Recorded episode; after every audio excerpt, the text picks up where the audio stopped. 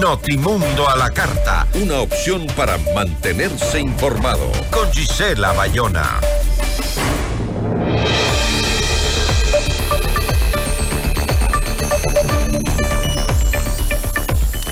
El fenómeno de El Niño y el freno a las actividades mineras y petroleras golpearán a la economía ecuatoriana en 2024, que apenas crecerá un 0.8% según los datos del Banco Central del Ecuador. La entrevista a la carta, en diálogo directo con los protagonistas de los hechos. Está con nosotros Jaime Carrera, el secretario ejecutivo del Observatorio de la Política Fiscal. Eh, ¿Cómo está? Muy buenas tardes, gracias por estar con nosotros. ¿Cómo está Gisela? Un gusto estar en su programa. Buenas tardes. Gracias a usted, economista. La economía en 2024 está estancada sin el ITT y con un sector minero en retroceso. ¿Esa es la el pronóstico para el próximo año? Sí, a, lo que usted menciona se agregan una serie de factores. ¿Cuáles? Es un, es un año de transición. Eh, los inversionistas no van a, a, invertir mientras no vean claro el panorama económico, fiscal, social, político en el futuro. Entonces las inversiones van a estar van a estar estancadas hasta el año 2025 e incluso en 2025 no se sabe qué va a pasar con el nuevo gobierno, qué plan va a tener, qué va o no va a pagar la deuda pública, qué, qué perspectivas hay en cuanto a brindar seguridad para las inversiones. La única certeza de, la, de aquí hasta el año 2025 es la incertidumbre. La única certeza es la incertidumbre. Un panorama triste, ¿no? Eh, pero ahora el Banco Central proyecta eh, un crecimiento para la economía de Ecuador para el año 2024 del 0.8%. Pero, eh, sin embargo, y usted lo ha dicho ya, pues eh, al parecer no serían cifras que nos estén sorprendiendo en cierta forma, porque la economía viene desacelerándose ya desde hace algún tiempo, ¿no? eso dicen todos los expertos. ¿Cuáles son las principales razones que usted ve en el 2023 para esa tan violenta desaceleración? Bueno, el, Ecuador tiene una larga historia de bajo crecimiento en las últimas décadas, en los últimos 43 años prácticamente. Si uno mira el promedio de crecimiento del país, es de apenas del 2,5% en 43 años. Entonces, este es una, un problema estructural del país desde hace décadas. La inversión extranjera directa nunca ha sido superior al 1%, salvo uno o dos años. Y en este año la inversión extranjera directa en el primer semestre es apenas de 100 millones de dólares. Entonces, lamentablemente el Ecuador no ha sido capaz de en décadas generar las condiciones para tener un, crecimiento elevado y sostenido de la economía que es fundamental para, para el progreso del país. Entonces, el Ecuador tiene que enfrentar esto en una situación en, extremo crítica porque eh, en, en 40 años prácticamente el Ecuador ha avanzado muy poco, ¿no? Déjeme ponerle solo una cifra. En 1980 el PIB per cápita de Chile en relación a, al poder adquisitivo que se compara entre los países fue 3.400 dólares, prácticamente el mismo del, del Ecuador. Y el año anterior el PIB per cápita de Chile fue 29.000 dólares al año y de Ecuador fue apenas de 12 mil dólares. y, así uno se puede comparar con el resto de países, ¿no? Sin, muy sin ir muy lejos, tenemos otro país, China, la misma China. En 1980 producía 300 dólares por habitante y el año anterior produjo 12 mil dólares por habitante, mucho más que el Ecuador. Y tomemos otro ejemplo, Taiwán, por ejemplo. En, en 1980 Taiwán tenía un ingreso muy parecido al del Ecuador, de 3.400 dólares. Y el año anterior tuvo un ingreso por habitante de 69 mil dólares. Entonces, eh, más allá de lo que aquí se habla, de cifras de la coyuntura, de, qué es lo que va a pasar, eh, eh, el Ecuador tiene un problema estructural de décadas que no ha sido capaz de crecer y se ha rezagado en relación con el resto de países del mundo. ¿no? Ahora, Usted mencionó que eh, ha bajado también el... El, el, nivel de eh, inversión extranjera, ¿no? Eh, y que eso va en picada. Ecuador ¿Cuándo dejó de ser menos atractivo para la inversión? Eh, porque en este 2023 el discurso reiterativo del gobierno de Guillermo Lazo era que eh, esos constantes viajes que hacía y reuniones en el extranjero se daban justamente para lograr un mayor ingreso de capital al país. Sin embargo, esa inversión extranjera, usted ya lo dijo, pues cayó en más del 85% en comparación al 2022, que tampoco es que fue un buen año, ¿no? Pero ahora este, lo que usted pronostica es que tampoco seremos atractivo, atractivos para la inversión en este 2024.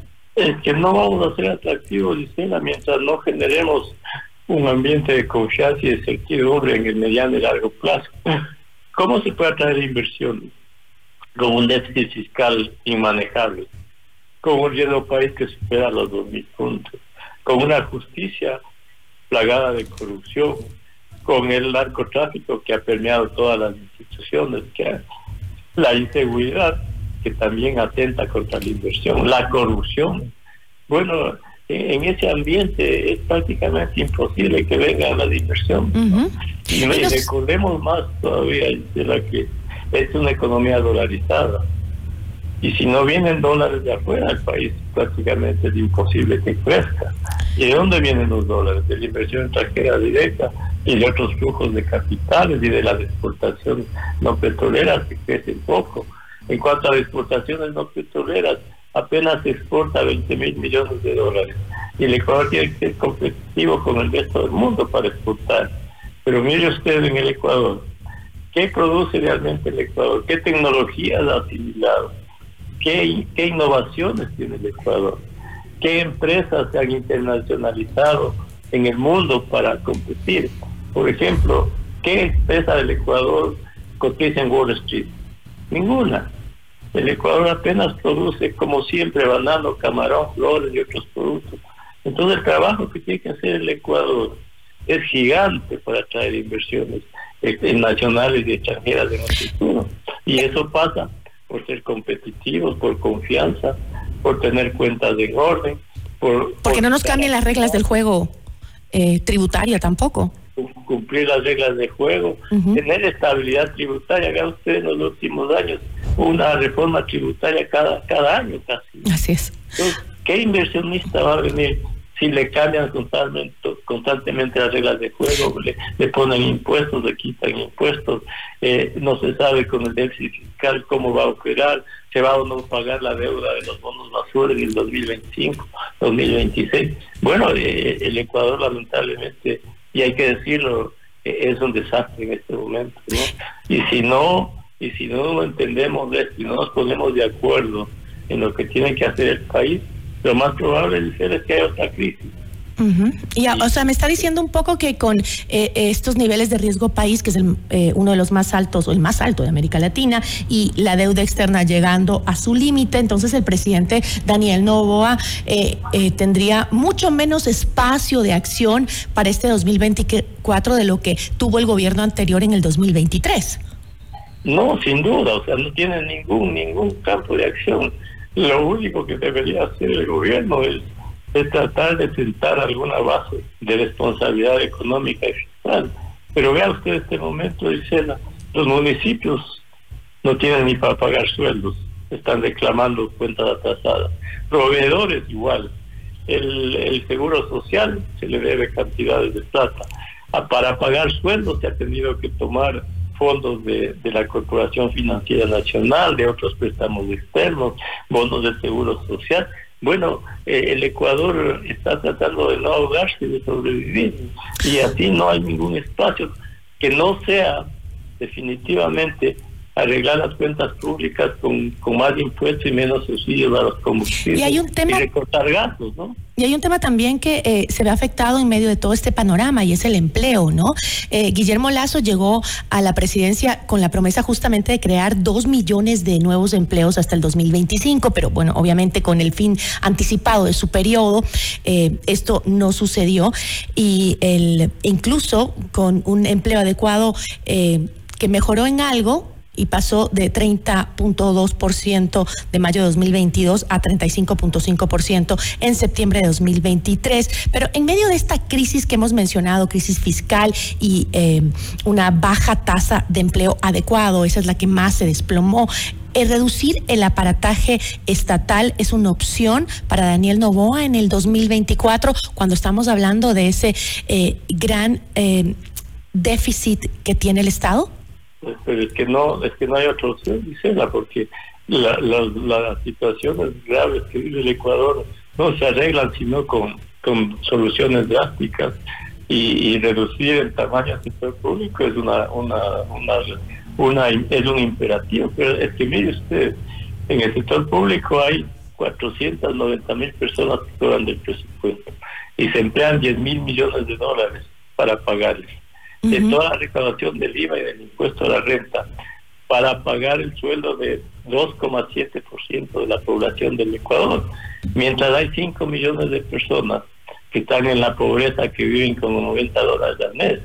Pero... el, Ecuador ha llegado a un punto en el que ya las distorsiones son inmanejables.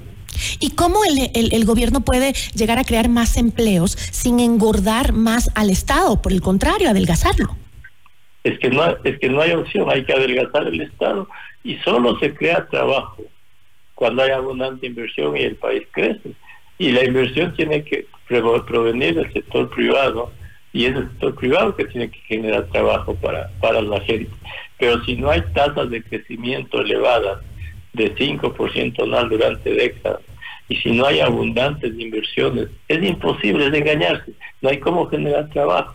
Y esta es una tarea de mediano y largo plazo, porque, porque el inversionista no puede invertir si, como hemos dicho, si no tiene un panorama absolutamente claro y de confianza durante los próximos años. ¿no? Y esa es una tarea lenta que, que eh, exige tiempo hasta que esté el inversionista convencido de que las cosas, las políticas económicas son las correctas. Vean usted China. China creció durante 40 años cerca del 10% en promedio y sacó a millones de personas de la pobreza. Es que no hay misterio en esto. Ningún país puede generar trabajo sin abundante crecimiento y sin abundante inversión. Y para eso tiene que haber confianza y las condiciones. El resto de engañarse, o sea, es por eso que han fracasado todos los gobiernos, porque no hemos sido capaces de generar un ambiente para inversión y para atraer inversiones y para exportar. Usted mencionaba algo de, lo que Lazo dijo que iba a crear eh, atraer inversión extranjera por, por millones de dólares. Se recuerda que también en el periodo de Moreno, el ministro Campana recorrió todo el mundo diciendo que iban a traer 30 mil millones de dólares de inversión extranjera y no vino nada. Y lo mismo pasó con NASA. Es que no entendemos que si aquí no hay no hay un orden fiscal y económico y no hay confianza y no hay seguridad jurídica, aquí jamás van a venir a la inversión. Primero hay que ordenar la casa por dentro para salir afuera e ir a pedir dinero. Eh, pero, sin duda, o sea, ¿cómo podemos pedir dinero afuera? ¿Qué inversionista, mire usted Gisela, qué inversionista va a venir acá a meter sus capitales con un riesgo país de dos mil puntos? Primero, un riesgo país de dos mil puntos significa tasas de interés en los préstamos del 25%, por lo menos. Si un inversionista trajese, trajese aquí a capitales asumiendo los riesgos, va a exigir una rentabilidad de sus inversiones de por lo menos del 30% con ese riesgo país. Imposible, ¿no? y, además que el tema eh, también, eh, el tema de la justicia, eh, que hoy eh, se ha visto como disparado en los titulares del mundo entero por el caso Metástasis en el Ecuador. Eh, eso también nos disminuye, aunque es una buena noticia para nosotros porque se está haciendo algo, se está limpiando de alguna manera esa, ese cáncer en nuestra justicia que nos impide tener una democracia verdadera, digamos. Eh, para nosotros es bueno, pero para lo que ven en el exterior no es bueno para la inversión. No, sin duda, porque sin seguridad jurídica y sin una justicia que dé justicia, que sea sana, tampoco hay inversiones, porque, porque la corrupción que contamina la justicia impide que vengan las inversiones, es decir, no un elemento vital para la inversión es tener garantías jurídicas en los contratos y que haya una justicia capaz de emitir realmente justicia ¿no? Y ese es otro de los grandes obstáculos que ha tenido el país. Entonces, si bien es cierto que este, este caso metástasis, que nos da vergüenza en el mundo entero, sí, es una buena acción para el Ecuador, pero a su vez es un mensaje eh, inadecuado, porque en el mundo dicen, bueno, y ese país lleno de corrupción en la justicia, contaminado por el narcotráfico, con debilidades institucionales, con los políticos de la Asamblea que solo piensan en la impunidad de determinadas personas y no piensan en el país. Bueno, ¿quién va a invertir en el Ecuador? el panorama para la inversión no es bueno, definitivamente, no en el próximo año. Pero, este, por ejemplo, eh, los primeros pasos que ha dado el presidente Daniel Novoa, eh, ¿cree usted que eh, permitirán al menos crecer en algo la liquidez para poder cumplir con las obligaciones del Estado? Usted ha mencionado los municipios, la, la deuda también con la salud. Sí, pero es que dice la, los pasos que ha dado el gobierno son para, para tratar de sobrevivir de la misma manera que han sobrevivido otros gobiernos.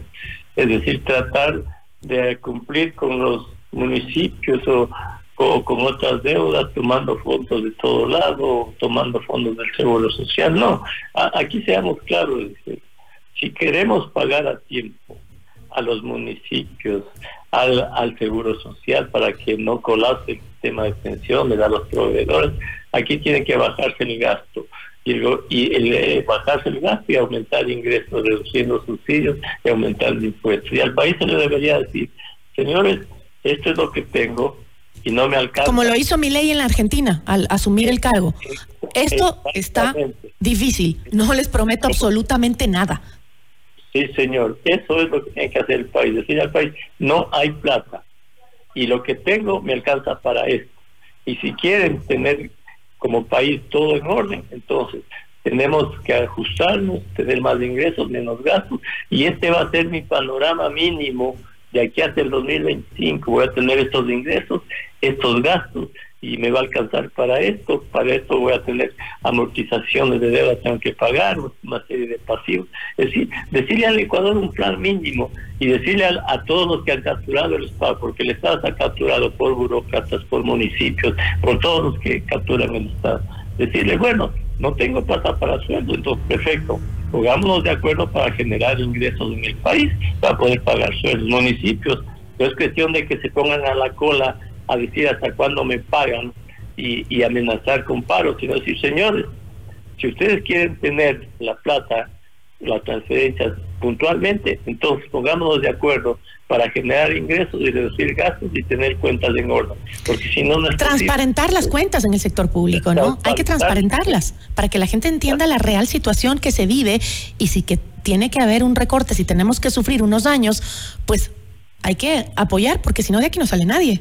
Usted lo ha dicho perfectamente, mejor de lo que yo podría haberlo dicho. Hay que transparentar todo y decir las cuentas claras y decirle a la sociedad, tome conciencia de esto. Y, y al, tener conciencia de la realidad, va a tener conciencia de lo que hay que hacer para superarla. Obviamente, ¿cierto? Y como usted lo dice, esto nos va a llevar tiempo, un sacrificio adicional, fuerte al principio. Yo creo que lo de Argentina es un buen espejo, ¿no? Es un buen espejo para el Ecuador realmente. La diferencia es que ah, tal vez están pensando en el 2025 políticamente y no eh, realmente con, con una eh, lograr una eficiencia económica que nos por lo menos nos salve en algo. es, que no es responsable usted a pensar en el 2025 con una situación crítica como la que tenemos. Lo responsable es enfrentar esta crisis sin profundizarla más. Porque si se trata de, sobrellevar esta crisis o sobrevivir por la reelección, lo único que se hace es profundizar los desajustes y el costo de arreglarlo en el futuro va a ser mayor. Este dato, por ejemplo. Pero eso lo tenemos que entender los ecuatorianos. Nos tiene que quedar clarísimo. Tenemos un Estado quebrado y si no apoyamos el hombro, y aunque sea nos comemos la camiseta durante unos años, nuestros hijos van, van a tener que emigrar todos. Y, ya, ya lo están haciendo ahora. Así es que no, es. Novedad. Y usted lo ha hecho muy bien. Tenemos que poner la camiseta y entender que tenemos que ajustarnos. No hay salida en el país. Y eso tiene que tener claro el Ecuador. Y si, y si no entendemos esto, mire, el 99 le destruimos de Sucre por las mismas actitudes que hoy tenemos como sociedad con el dólar.